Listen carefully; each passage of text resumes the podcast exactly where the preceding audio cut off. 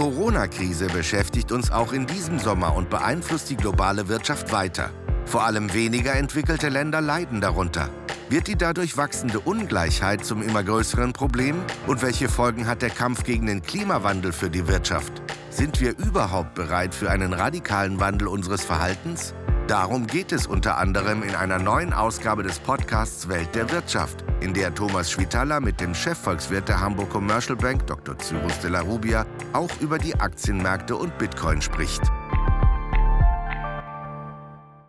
Cyrus, viele dachten ja und hofften auch, dass wir einen unbeschwerten Sommer erleben mit niedrigen Inzidenzen und hohen Impfquoten. In Deutschland sieht es tatsächlich relativ gut aus. In einigen Nachbarländern aber nicht. Und hierzulande laufen auch heftige Diskussionen darüber, was Geimpfte dürfen und was Ungeimpfte künftig vielleicht nicht mehr dürfen oder für was sie bezahlen müssen. Inwieweit spielt das denn alles, diese ganze Corona-Situation, immer noch in die wirtschaftliche Erholung hinein? Ja, ich was ich beobachte, ist, dass die Länder ganz unterschiedlich mit der Corona-Entwicklung umgehen. Ähm, in Deutschland haben wir vergleichsweise niedrige Inzidenzraten, äh, das ist richtig, ähm, und gleichzeitig noch ein gewisses Maß an Restriktionen. In anderen Ländern wie Großbritannien sind die Restriktionen vollkommen aufgehoben, obwohl die Inzidenzen wesentlich höher sind. In den Niederlanden, ich war dort im Urlaub, sind die Inzidenzen rückläufig auch noch wesentlich höher, aber die Menschen gehen alle sehr, sehr locker mit den ähm, ja, Masken und dergleichen äh, Geschichten um. Und auch dort sind die Belegung der, der Krankenhäuser auf einem sehr, sehr moderaten Niveau. Ähm, also es scheint sich irgendwie so ein gewisser Konsens unter einigen Ländern herauszubilden, wir leben mal einfach mit Covid. Und das ist natürlich für die Wirtschaft, solange das funktioniert, eine wunderbare Sache. Wenn man aber zum Beispiel in die USA schaut, da äh, wird ja im Prinzip der gleiche Ansatz gefahren, aber die Belegung der Krankenhäuser äh, oder die Intensivbettenbelegung ist dort steil am Steigen und man weiß einfach nicht, wie lange geht das gut. Insofern ist es einfach tatsächlich noch ein Risikofaktor und das ist letztendlich so ein Risikofaktor immer eine Belastung auch für die Wirtschaft. Die Weltwirtschaft, äh, so die Prognosen, soll dieses Jahr ein Plus von 5,8 Prozent etwa erreichen. Das ist sehr, sehr viel. Sicherlich auch viele Nachholeffekte dabei. Gleichzeitig haben wir eben auch diese Corona-Ausbrüche in Asien zum Beispiel, in China, wo dann lokale Lockdowns verhängt werden. Wenn wir jetzt davon ausgehen, dass es im Herbst eher wieder ein bisschen kritischer wird, fahren wir im Winter auf so eine Nebelwand zu und drohen da vielleicht wieder Lockdowns oder weitere Störungen, die dann die Wirtschaft nochmal treffen können? Ja, 5,8 Prozent ist erstmal tatsächlich äh, eine bemerkenswerte Wachstumszahl. Das ist ungefähr das höchste Wachstum der Weltwirtschaft äh, seit fast 50 Jahren.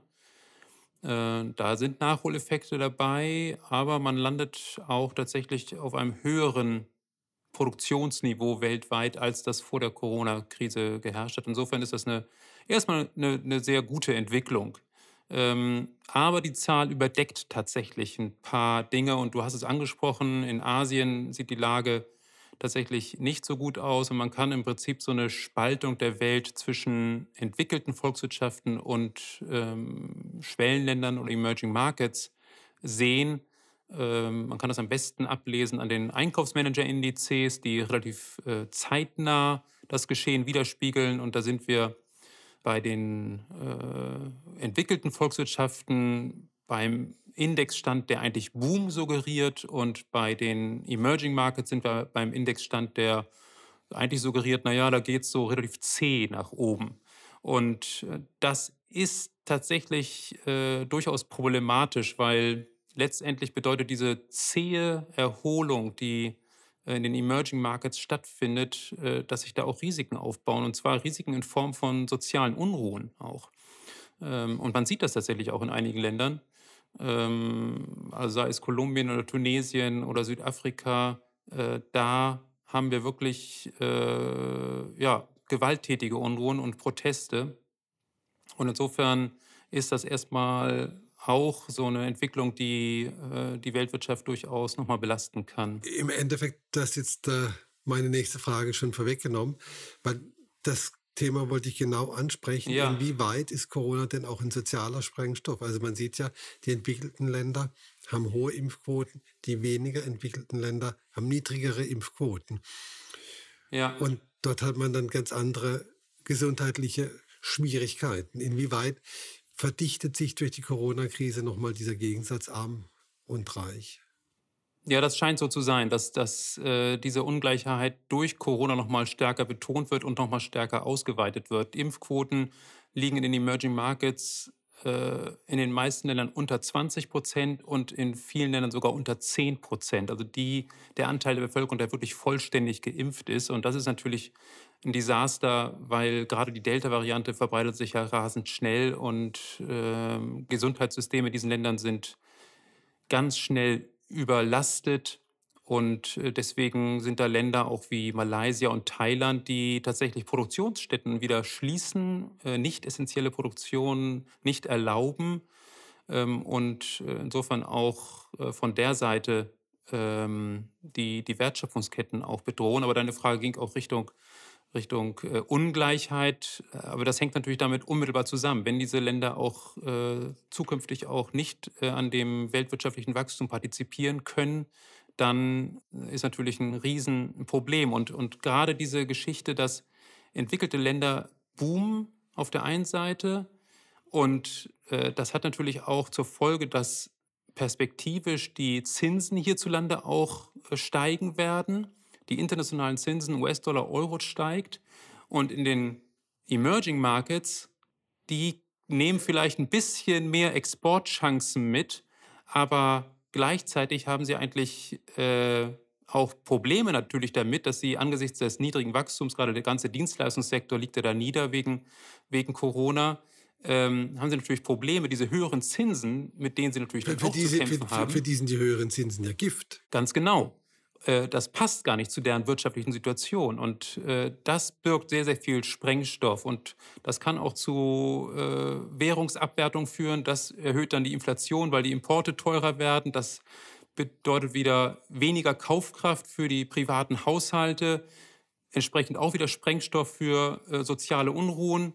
Ähm, ganz viele Proteste entzünden sich ja an höheren Preisen für Lebensmittel, für Benzin und so weiter. Also das ist tatsächlich eine, eine, ja, eine schwierige Situation. Und in diesen Ländern gibt es kein Kurzarbeitergeld. Und wer dort mal in Armut verfällt, ist dann auch nicht mehr sehr weit vom Hunger entfernt. Das ist in der Regel so, weil äh, die Geldpolitik nie glaubwürdig genug war, um tatsächlich auch äh, sozusagen die Notenpresse, so wie wir das uns leisten können, laufen zu lassen und äh, der Staat entsprechend auch seine Verschuldung sehr eng halten muss, um äh, nicht noch mehr Kapitalabflüsse, äh, mit noch mehr Kapitalabflüssen konfrontiert zu Aber werden. Das heißt, äh, da müssen wir alle schon genau hingucken, was Corona in diesem Umfeld noch mit sich bringt und was für Schäden da noch entstehen. Ja. Abgesehen von den ganzen humanitären Katastrophen. Nein, das ist absolut richtig. Und aber äh, das Absurde ist ja, dass wir da sehenden Auges reinlaufen, weil die entwickelten Volkswirtschaften könnten da natürlich sehr viel tun und haben auch in ersten Ansätzen da Initiativen gestartet. Es geht letztendlich darum, dass diese Länder Impfstoffe bekommen. Ich hatte genannt Impfquoten von 20, 10 Prozent oder niedriger. Ähm, und da muss natürlich wirklich ganz, ganz viel getan werden, damit äh, diese Impfstoffe dahin kommen. Ähm, das Problem liegt ja auch mit daran, schauen wir nach China, da äh, werden chinesische äh, Impfstoffe verabreicht, die aber, so zeigen auch Studien zum Beispiel aus Chile, die den gleichen Impfstoff oder die gleichen Impfstoffe äh, verwendet haben, die einfach weniger effektiv sind. Das heißt, dann haben die zwar auch eine hohe Impfquote, aber es breitet sich dann trotzdem relativ verstärkt aus. Also die Impfstoffe, die äh, in den entwickelten Volkswirtschaften gefunden wurden, die müssen tatsächlich äh, mit Hochdruck in diese Länder verteilt werden, weil es letztendlich, also aus humanitären Gründen und auch letztendlich aus wirtschaftlichen Gründen, aus Eigeninteresse. Wir stolpern ja in dem Podcast hier von einer Katastrophe in die nächste. Deswegen müssen wir auch äh, nochmal gucken auf das zweite große Thema, das momentan viel diskutiert wird, zu Recht viel diskutiert wird das Weltklima und der Bericht des Weltklimarats, der ja praktisch zum Ergebnis hat, dass äh, wenn die Politik und die Wirtschaft und wir alle nicht schnell genug reagieren, wir auf einem katastrophalen Weg sind. Auf dem katastrophalen Weg sind wir schon, aber wenn wir den jetzt nicht beenden, dann endet das ganz schlimm. Was bedeutet das denn für die Wirtschaft? Ist das die, der große disruptive Faktor? Also die Disruption, die erleben wir gerade live, und zwar auf der regionalen wirtschaftlichen Ebene. Also sei es in Ahrweiler oder in anderen Gebieten äh, von Rheinland-Pfalz, von Nordrhein-Westfalen, in Bayern. Ähm, da erleben die Menschen das wirklich in, in der Tat als extrem disruptiv. Ähm, da werden Existenzen vernichtet, Winzer, die äh, keinen Hof mehr haben ähm, und äh, Maschinenbauer, die deren Fabriken ähm, nicht mehr äh, produktionsfähig sind. Natürlich ganz viele Dienstleistungsunternehmen, Tourismussektor. Wer will jetzt dort Urlaub machen? Natürlich niemand. Selbst wenn das Hotel stehen geblieben ist, äh, müssen die um ihre Existenz bangen. Also das ist der ganz unmittelbare wirtschaftliche Effekt, der sehr lokal beschränkt ist. Ähm, wenn man jetzt ein paar Monate in die Zukunft denkt, dann gibt es natürlich auch gewisse positive Effekte. Wiederaufbau, der typische Wiederaufbaueffekt. Äh, die Bundesregierung hat gerade ein Paket beschlossen, 30 Milliarden. Das ist ungefähr 0,8, 0,9 Prozent des BIP, also gar nicht mal so wenig gibt so manche Konjunkturprogramme, die hatten ungefähr diese Größenordnung. Also das ist so die ganz kurzfristige Sicht. Aber im, aber im Endeffekt geht es ja darum, wenn wir uns von dem, wenn wir uns daran orientieren, was der Weltklimarat uns vorschlägt, mhm. müssen wir die Art des Wirtschaftens ja komplett umstellen. Ja, und das ist nicht nur bekannt seit äh, Anfang der Woche, wo dieser Report von der UN veröffentlicht wurde, der ja im Prinzip die Erkenntnisse der letzten Jahre nochmal zusammenträgt und nicht wirklich was Neues vorgestellt hat, sondern im Prinzip nur nochmal ganz objektiv den Stand der Wissenschaft dargelegt hat. Und es ist kein Geheimnis, dass äh, die Temperatur seit dem Ende des 19. Äh, Jahrhunderts um etwa 1,1 Grad gestiegen ist und auf jeden Fall auch weiter steigen wird, mindestens um 1,5 Grad und wahrscheinlich eher so in die Richtung 2 Grad ähm, nochmal ansteigen wird und mit den entsprechenden Folgen, die das haben wird. Aber wir können das, und das ist nochmal die Message, die äh, der Klimarat da äh, verbreitet und betont, äh, wir können zumindest diesen Prozess bei 1,8, vielleicht 2 Prozent stoppen. 2 Grad meinst du? Ähm, was habe ich gesagt, Prozent? Ja, genau, bei 2 Grad, 1,8 Grad, 2 Grad äh, stoppen und, und dass äh, dann der Temperaturanstieg äh, dann nicht noch weitergeht. Aber auch ganz klare Aussage, allein dieser Temperaturanstieg wird die Wetterphänomene verschärfen und wird Dürren verschärfen und so weiter. Das heißt.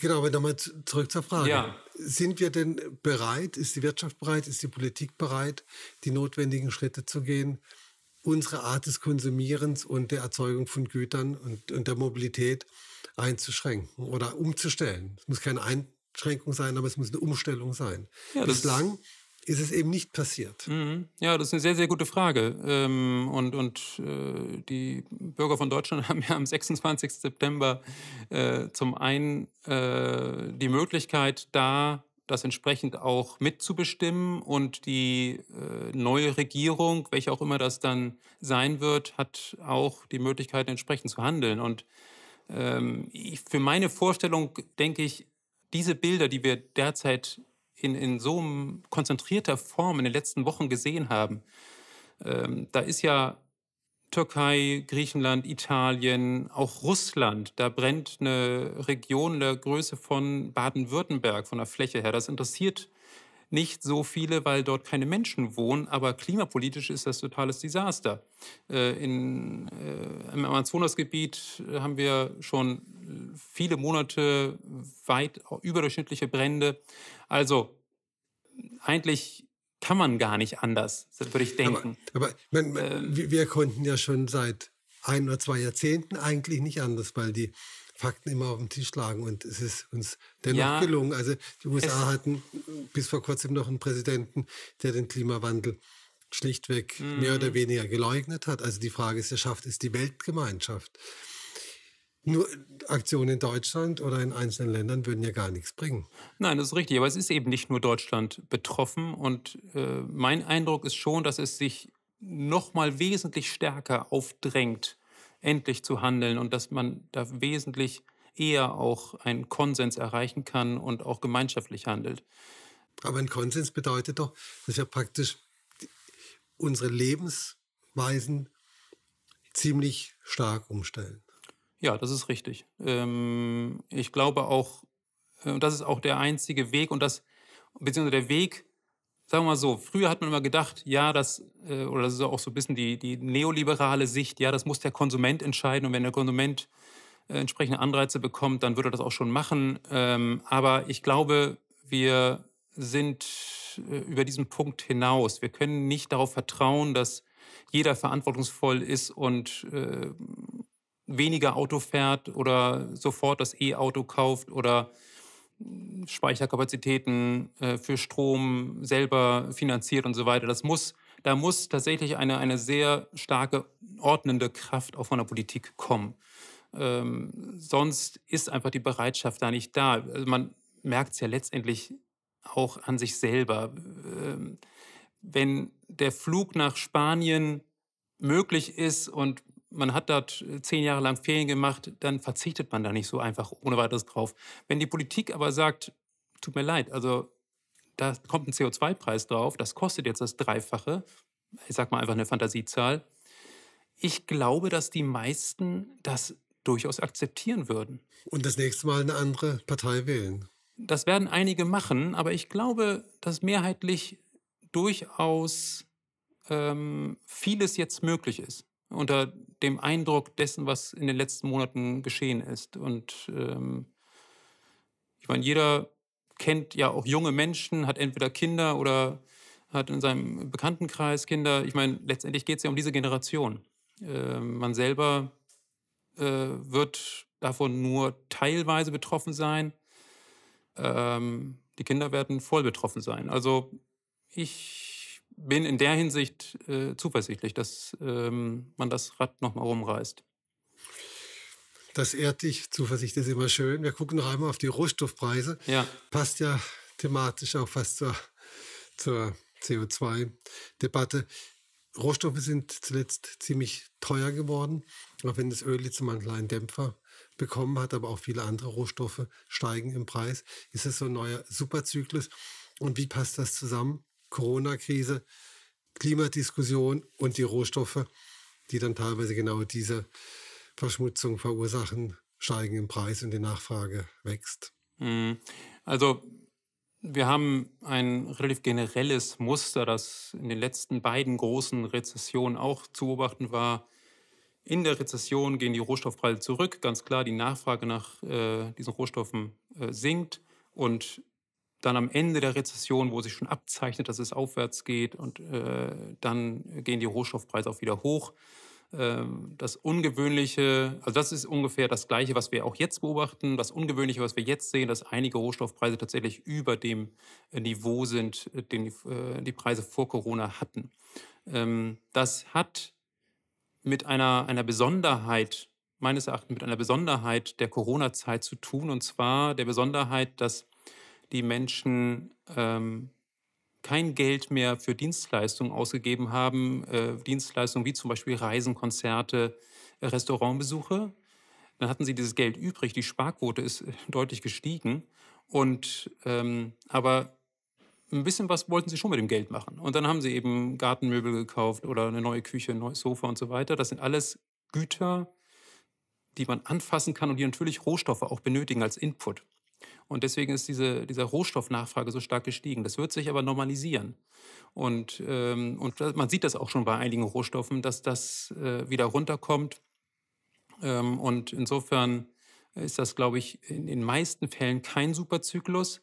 Es gibt ein paar Rohstoffe, die klimapolitisch bedingt in einen Superzyklus hineingehen können. Ich glaube, wir hatten das in diesem Podcast auch schon mal angesprochen. Kupfer und Holz gehören dazu ähm, und, und ein paar seltene Erden auch, die für Batterieproduktion auch, auch notwendig sind, Kobalt etwa.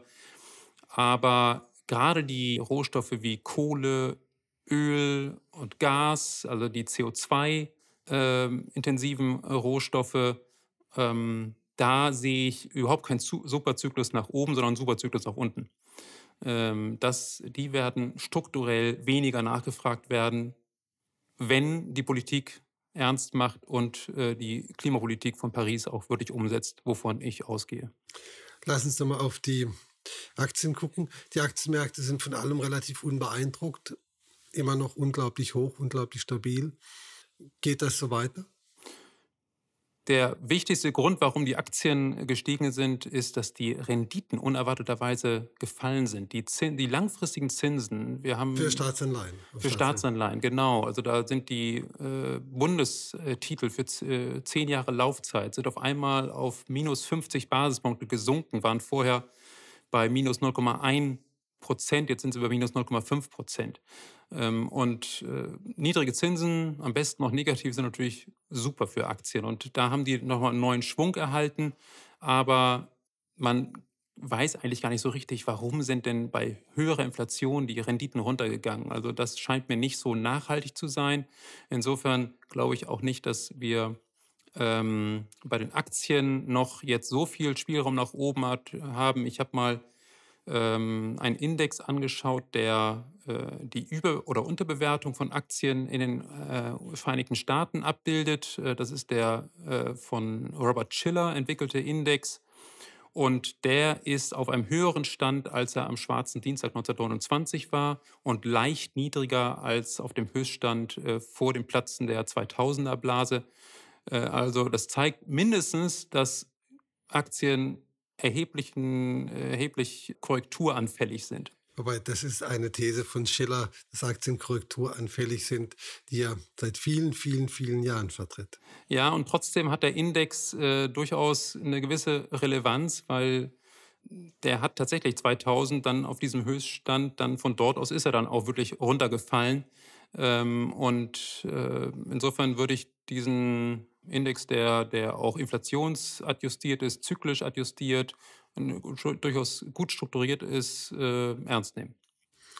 Machen wir nicht mehr ernst. Müssen wir Bitcoin auch noch ernst nehmen? Jetzt, äh, wo doch viele Länder Kryptowährungen stärker regulieren, sind die Kurse deutlich zurückgekommen, sind immer noch relativ hoch, also wenn man zumindest mal zwei, drei Jahre zurückblickt, aber haben viel verloren.